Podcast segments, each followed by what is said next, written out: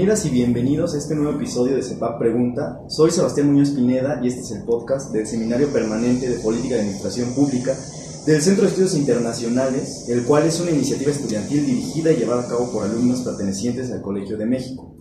El tema de hoy girará en torno al proceso electoral que se llevará a cabo en el Estado de México dentro de unos cuatro, cuantos meses. Para ello tenemos como invitado a un prestigioso académico de nuestro centro de estudios, el doctor Rogelio Hernández Rodríguez, quien cuenta con un doctorado en ciencia política por la Facultad de Ciencias Políticas y Sociales de la UNAM, una maestría en ciencias sociales con especialidad en ciencia política por la Facultad Latinoamericana de Ciencias Sociales, FLAXO, y entre sus líneas de investigación se encuentra el sistema político, el cambio institucional y la élite política en México.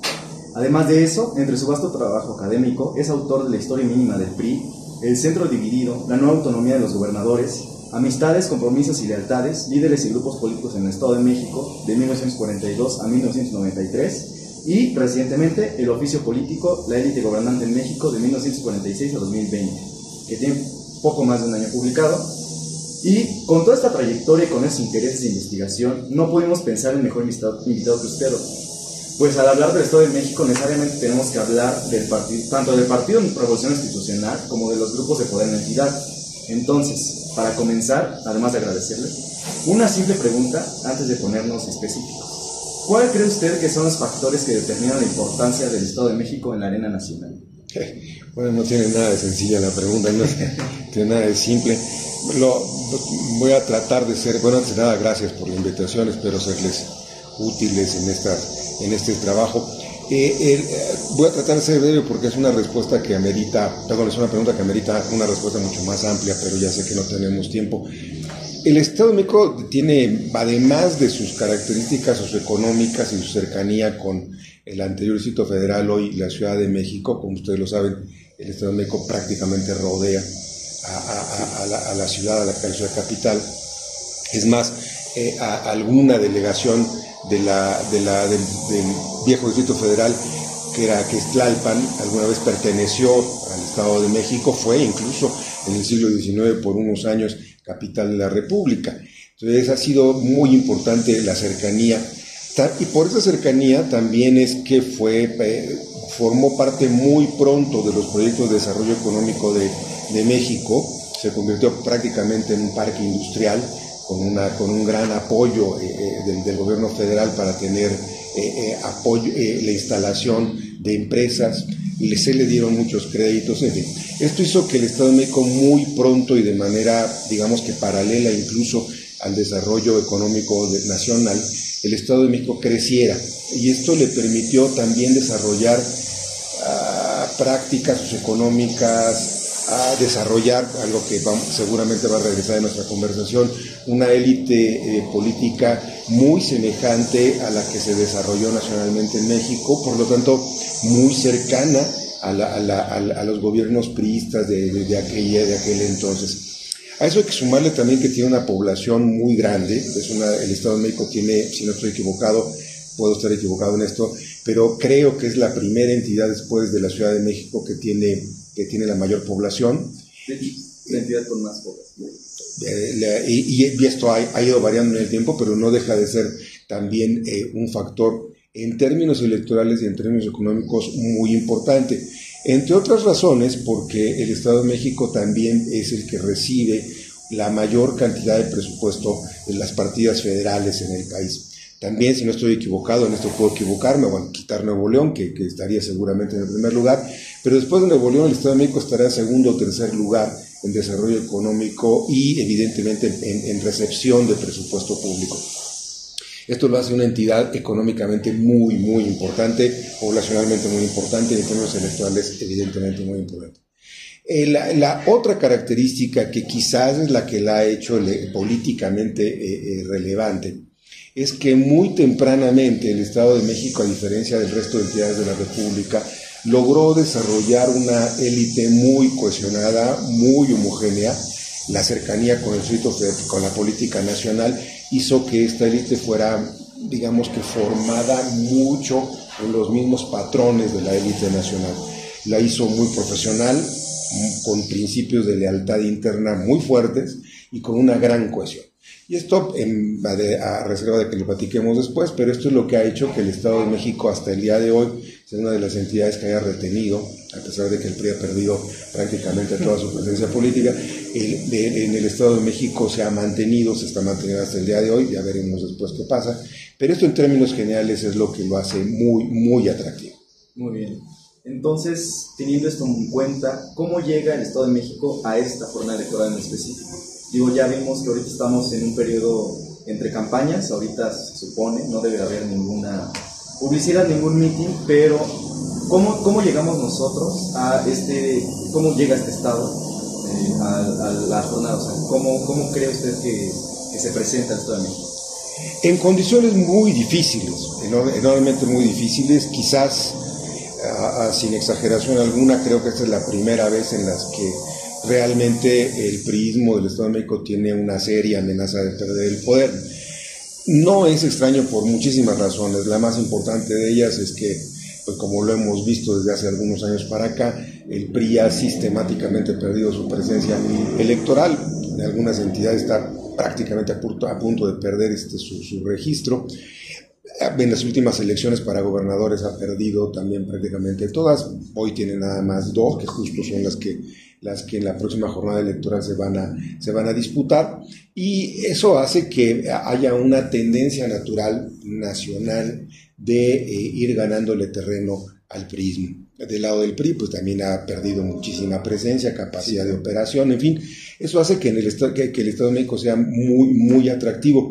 Si esto se le suma lo que, con lo que terminaba la, respuesta anterior, de que el Estado de México tiene una élite muy consolidada y ha logrado mantenerse en el poder durante tanto tiempo, hace que el Estado de México sea naturalmente disputable y yo diría que además se están generando demasiadas expectativas de que, y esto sí lo subrayo, debe, así en el sentido imperativo del término, debe perder el poder. Para muchos observadores, eh, eh, eh, no se trata solamente de una competencia, ni una competencia más para renovar la gubernatura, sino que para muchos de los observadores esta es la, de, esta es la elección en la que debe ahora sí, hipotéticamente, perder el poder. Lo subrayo porque esta es una expectativa muy fuerte. Y así como efectivamente el Estado de México, perdón, el PRI tiene muchas probabilidades de perder el poder, muchas, no hay duda, también me parece que no deberíamos ser tan concluyentes en que, lo, en que va a ocurrir. Va a ocurrir efectivamente en algún momento el PRI pierda el poder, de lo que no estoy tan seguro es de que esta sea la ocasión en que ocurra.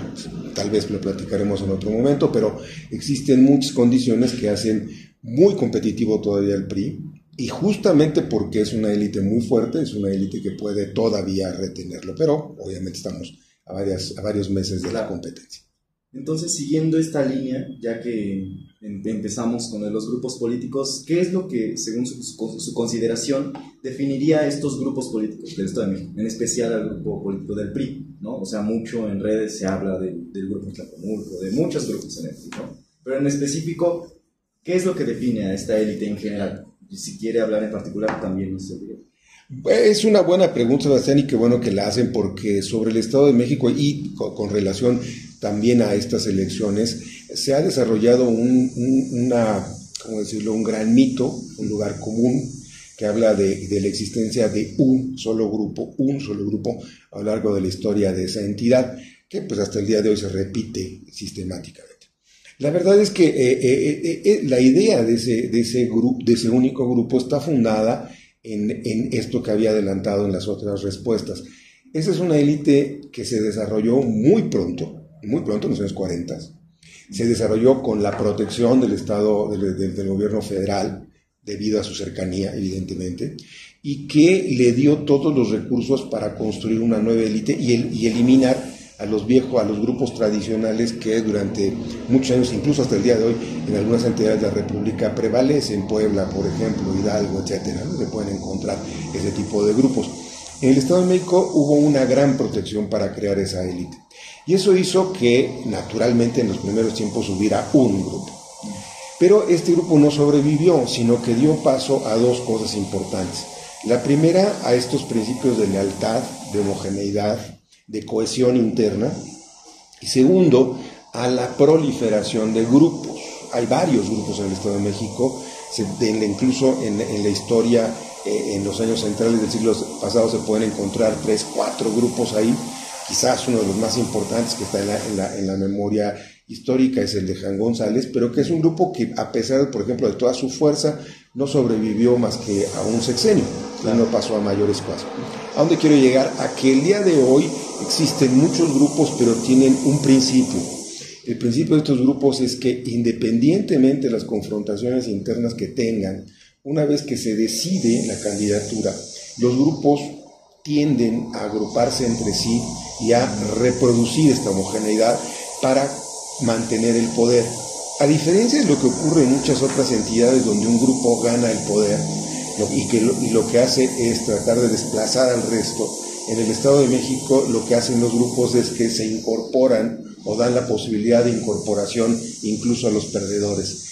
Esto hace que, como ustedes, como ustedes, lo saben seguramente, en el juego político signifique que no hay una pérdida permanente, sino que la pérdida es temporal y esto hace que haya más colaboración que conflicto. Esta idea de la homogeneidad es lo que ha logrado que durante mucho tiempo se mantenga el poder económico.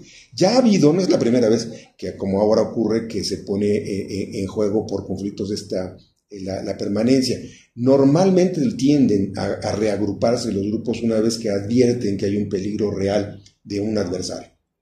Ocurrió en la sucesión de Peña Nieto, tal vez ustedes lo recuerden, el candidato original de Peña Nieto para sucederlo no era Erubiel Ávila, si no estoy equivocado, era, el actual gobernador del Mazo, y en ese momento lo que ocurrió es que Peña Nieto no solamente se dio cuenta de que estaba, de que al tomar esa decisión dañaría eh, su presencia, su posibilidad de ganar la presidencia de la República, sino que dañaría o, pondría en riesgo la sucesión en el Estado. Y decidió Peña Nieto dejar a alguien que no formaba parte de lo más mínimo de su, grupo, como fue Rubiel Ávila. Es más, llamo la atención a este punto porque también es un adelanto interesante. Erubiel Ávila no formaba, no solamente no formaba parte del grupo de Peña Nieto, sino que por primera vez es un candidato, es un gobernador que llega de lo que se conoce en el Estado de México, los que vivan ahí lo sabrán, se conoce como los grupos del Valle de México, si no estoy equivocado, Rubiel Ávila verá de eh, Catepec, no estoy equivocado, sí, algo así, pero no de ninguna manera era de lo que ellos conocen como el grupo de Toluca.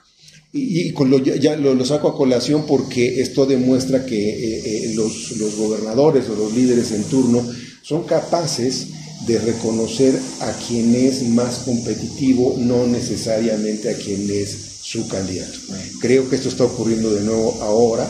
La, candidata del PRI no es necesariamente la que, la que podría, lógicamente, de ser la sucesora, pero sí parece ser la más competitiva. Entonces, los grupos tienden a reagruparse. Existen, tienen liderazgos fuertes, pero son muy dispersos. Y de nuevo, si algo los caracteriza es la negociación. Muy bien. Entonces, otra pregunta que surge de esta plática. En este sentido, la maquinaria, por ejemplo, por así decirlo, del PRI en el Estado de México también es muy conocida, y, la nacional en su momento. ¿Cree usted que esta maquinaria se, es, o se está poniendo en marcha o se va a poner en marcha o el Estado de México parece ser que no, no va a competir tanto o sí? Digo, es una pregunta bueno, en, la, en la en, iba a decir en la prensa, pero ya ni la prensa existe. En, los medios, ¿no? Pues, sí, perdón, pero pues en mis tiempos había prensa, ahora ya nadie lee la prensa. Pero eh, eh, en, los medios está apareciendo en general la, idea de que la candidata del PRI está siendo abandonada. Yo, entre las muchas precauciones que llamaba al principio, es una de estas, una, esta es una de ellas, perdón, y es que la candidatura del, del PRI aparece en los tiempos formales, por razones muy obvias. La candidata antes era funcionaria pública, entonces tenía que abandonar el puesto. El problema con la oposición de, de, de Morena y la señora Gómez es que, pues, como está pasando con, la, con los propios precandidatos a la presidencia, están en campaña desde hace dos años violando abiertamente la ley. Esto hace que, los, que esas candidaturas tengan una mayor visibilidad de manera natural. Y eso significa entonces que quien aparezca respetando los tiempos aparezca tarde, con poca visibilidad y aparentemente en desventaja. también ha aparecido que el, que el gobernador no le está dando muchos apoyos, etcétera. Es posible, no lo sé, no puedo asegurarlo, pero lo que, lo que usted acaba de preguntar, Sebastián, me parece que es muy importante. Una característica de esos grupos del Estado de México es que tienen una estructura operativa partidaria muy extendida y muy eficaz. El, PRI en el Estado de México es todavía es un partido que tiene muchos recursos políticos, administrativos y económicos como para constituir redes de operación que ah, tal vez, muy probablemente, en su momento vayan a operar para, la, para, la, para las elecciones. No, que curiosamente no lo tienen los adversarios. Contra toda la idea que se tiene, y bueno, por ahí están las fotos de la campaña de la señora Gómez, este, eh, muy, muy, muy, muy asistidos, con una gran participación, están muy concentrados en zonas específicas mientras que el prismo sí ha desarrollado históricamente un control prácticamente en toda la entidad. Esto es algo que en algún momento le va a servir. Yo no dudaría que en los próximos meses esto se ponga en marcha y justo creo que de esta variable va a depender mucho que efectivamente pueda sostener una, una, una, campaña fuerte y probablemente retener el poder. Insisto, es una variable a considerar, puede que no ocurra, pero también puede que esté presente. Y si esto ocurriera, insisto, no sería sorprendente que ganara las elecciones. Simplemente para terminar con esta respuesta. La elección de Del Mazo, como, como lo saben muy bien, fue una elección muy disputada, en la que ganó por unos cuantos... Cuatro porcentuales, me parece. Un margen enormemente estrecho. Y eh, si, si uno mueve la elección, los datos electorales de la elección a gobernador, a, la elección de, de, presidencias municipales y de diputaciones locales, uno también vería que creció mucho este, la participación de Morena en aquel entonces. Tres años después la votación fue totalmente distinta. Como ustedes lo pueden ver ahora, la presencia de Morena en términos de presidencias y de diputaciones es muy baja. Esto significó que el prismo recuperó terreno no es algo que haya pasado, ni, no solamente que haya pasado hace unos años, sino que puede recuperarse. Con esto lo que quiero decir es que el PRI podría todavía echar a andar esa maquinaria electoral. Muy bien. Y hablando entonces respecto al electorado ahora, como bien acaba de decir, en las elecciones intermedias que tiene poquito que pasar en 2021, Morena no ganó como ganó en 2018. Pero también si, si vemos ahorita, por ejemplo, el mapa electoral de presidencias municipales en el Estado de México, se puede ver también muy claramente que, en, digamos, en, en, los, en las presidencias municipales más alejadas de la Ciudad de México, que es todo esto, ¿no? por eh, graficarlo. El Valle de México. Eh, está, es, gana eh, bastante el PAN, o por así decirlo. O sea, de hecho, comúnmente se conoce como el cinturón azul, lo que es eh, donde yo resido, Cuautitlán, Cuautitlán Izcalli, de donde se el Moral, este, Coacalco, Tlanepantla, Naucalpan, por ejemplo. Pero también, si vemos atrás, o sea, después de este cinturón, seguimos viendo que el PRI sigue muy presente en, municipios predominantemente, eh, digamos, agrarios, podría decirse. O sea, el PRI ahí sigue y ahí sigue. Y eh, que también es una buena observación, Sebastián, porque eso me, me, permite reflexionar sobre otro punto. Cuando hablamos de presencia de grupos, normalmente nos referimos al PRI. No es cierto, o no solamente se quedan ahí, tanto en el PAN como en el PRD o en Morena, quiero decir, los residuos de, que se fueron a Morena del PRD, ahora regreso a ese punto, también se encuentran grupos. Y esto significa que en el Estado, bueno, usted que vive ahí lo sabe mejor que yo, el Estado de México no es una entidad homogénea en términos ni geográficos ni en términos económicos, es un Estado muy fragmentado. Y esto ha hecho que lo que se conoce genéricamente como el Valle de México en realidad sean muchos valles. La zona, la zona norte del, del Distrito Federal, para decirlo, para, para hacerlo gráficamente, esa, esa zona, que es la zona donde está Cuautitlán, Ecatepec, Napalpan, etc., es la zona ya con, una, con un alto ingreso en sus tiempos de clase media, hoy media, media alta, incluso, incluso alta. Hay algunas zonas en, en, ese lugar que, eh, que, tienen un ingreso muy elevado, competitivo incluso con las zonas de, de, alto ingreso de la Ciudad de México. Es ahí donde se asentó justo por, una, por un perfil socioeconómico el panismo. por eso se le conocía, se le conoce como, como el cinturón azul. Era el que le daba siempre los triunfos al panismo, lo de Valder muchas veces, Naucalpaneras, Capozalco eran gobernados por el PAN, la otra zona no es, no es la misma, es la zona que se conocía como la zona más depauperada. No tenemos tiempo para platicarlo, pero en efecto es la zona, fue una zona muy, de, muy depauperada, que es la zona que, que básicamente está representada por Nezahualcóyotl, los Reyes La Paz, etcétera, que es el cinturón que no solamente conecta al Estado de México, sino que por el otro lado también conecta hacia la salida a Puebla. Este fue una zona de asentamientos en los años 60 del siglo pasado, que fue una zona de asentamientos y muy, muy, muy pauperizada. Esta fue una zona que se desarrolló prácticamente sola y al margen, y a la mitad del camino entre el viejo Distrito Federal y el Estado de México, que ninguno de los dos lo quería, pero que era una gran, gran atracción para, para trabajar en el Distrito Federal. Esto significaba que esto significó, para decirlo rápido, que fue la zona depauperada y más abandonada, tanto por el Estado de México como por el anterior Distrito Federal. Es aquí donde se asentó el PRD.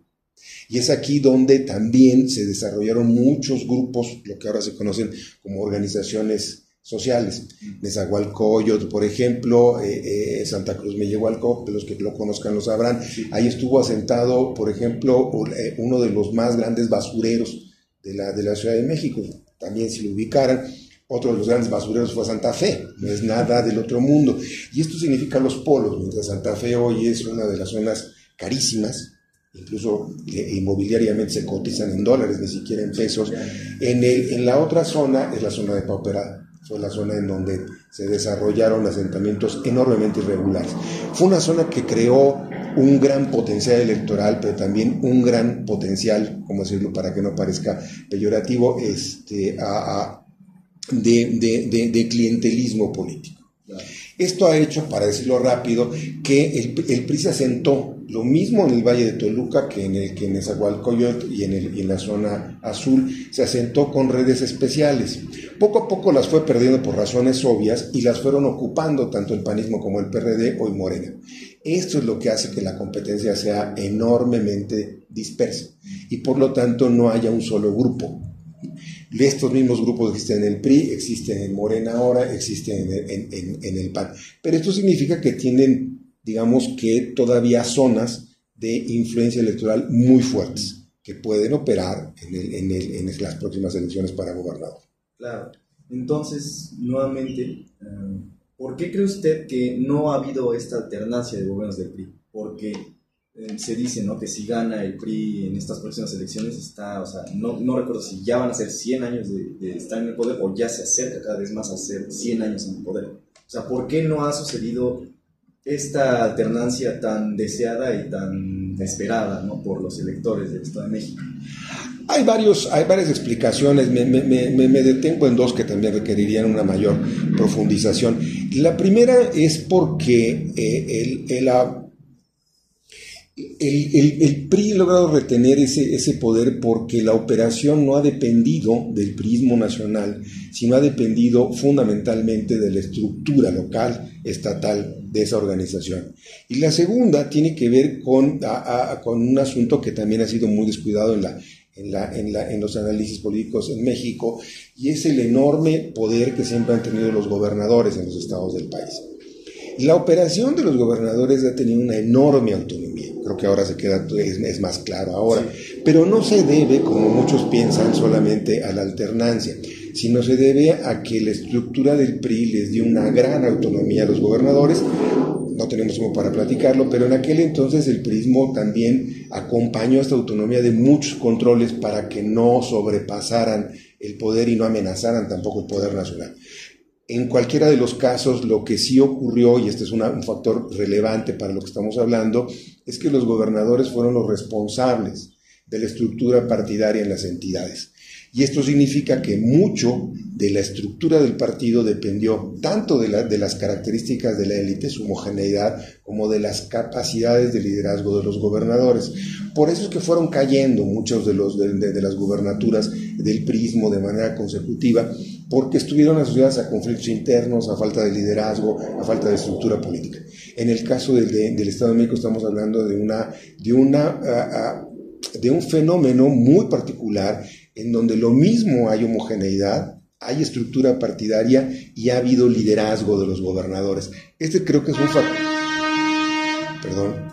Este creo que es un factor también a tomar en cuenta porque eh, normalmente se piensa que la figura del gobernador no tiene importancia o tiene importancia solo porque interviene de manera directa. Ya sabemos los escándalos que, han, ocurrido con muchos de los gobernadores, pero también, eh, los que no, no, de los cuales no ha escapado este, el Estado de México, pero también una característica de ellos es que los gobernadores son muy evaluados en el Estado de México.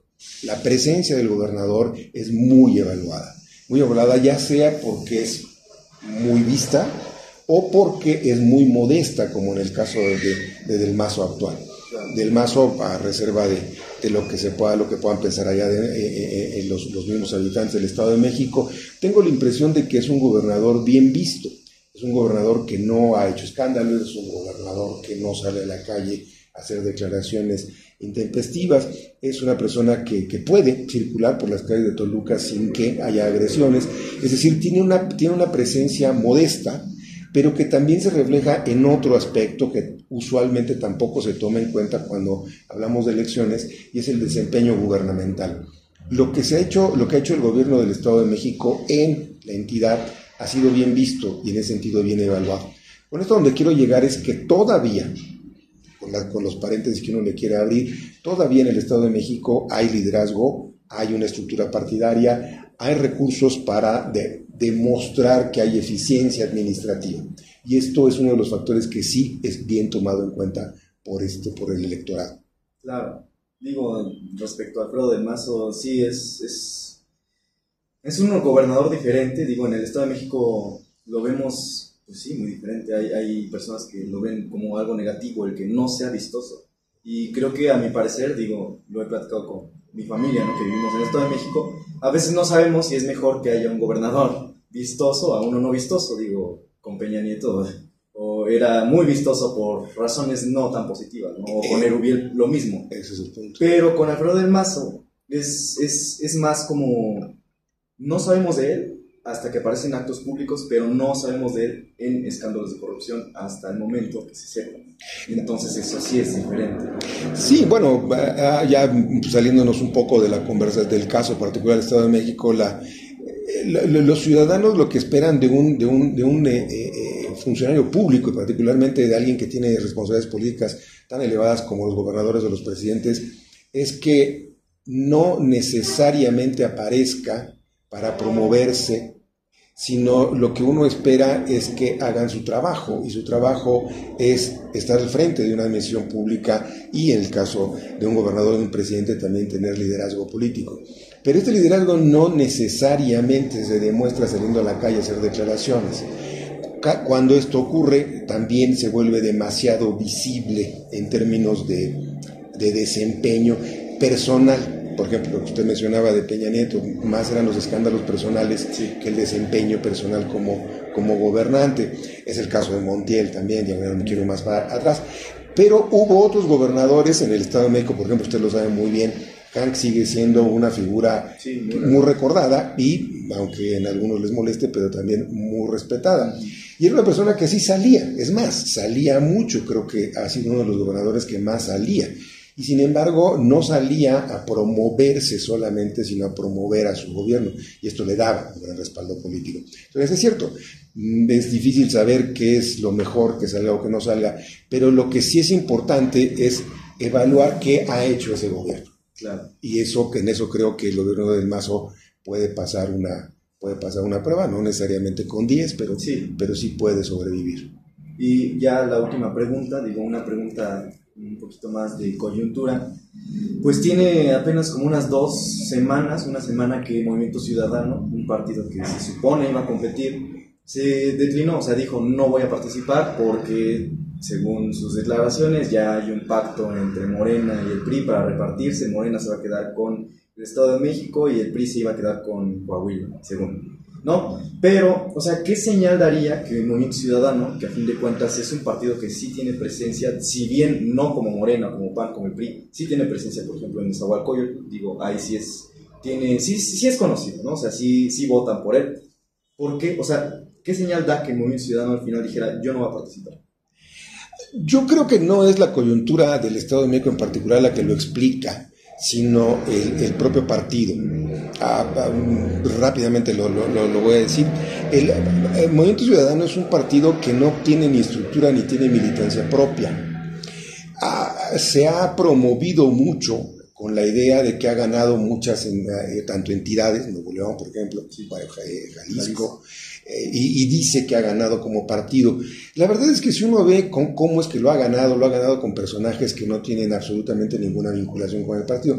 Tan no la tienen que como en el caso de Alfaro, pues ya está pensando en salirse. Es decir, Alfaro no llegó ahí porque fuera militante del Movimiento Ciudadano, sino llegó ahí porque fue el partido que le abrió la puerta para ganar. Es decir, era el capital político de Alfaro y no el capital político de Movimiento Ciudadano. Esto se repite. En el caso, por ejemplo, del Estado de México, esto hay que tenerlo muy en cuenta porque un ciudadano dice que tiene importancia en el Estado de México, no la tiene, la tiene su candidato que lo hizo obligadamente que declinara. Cepeda, no es militante de un ciudadano, de la misma manera que no lo es el gobernador actual de Nuevo León, etcétera, ¿no? sino que era un candidato de coyuntura. El Movimiento Ciudadano ha explotado la circunstancia electoral con candidaturas ajenas y calcula mucho si la candidatura ajena le es, suficiente para, para avanzar o no. Si ustedes quitan a los candidatos ganadores, el Movimiento Ciudadano tiene prácticamente nada de presencia política. Esto es muy importante porque en el Estado de México, de nuevo, lo que está haciendo Movimiento Ciudadano es aprovechar la coyuntura para promoverse. Decir que va a ganar el PRI o, el, o, Morena en, en la entidad con el debido respeto es una obviedad, es evidente que uno de los dos va a ganar y por lo tanto es posible decir que o ya estaba negociado o necesariamente ganar. Este es, una, este es un pretexto para retirarse. De hecho, el Movimiento Ciudadano no tiene la presencia en el Estado de México como realmente ser competitivo.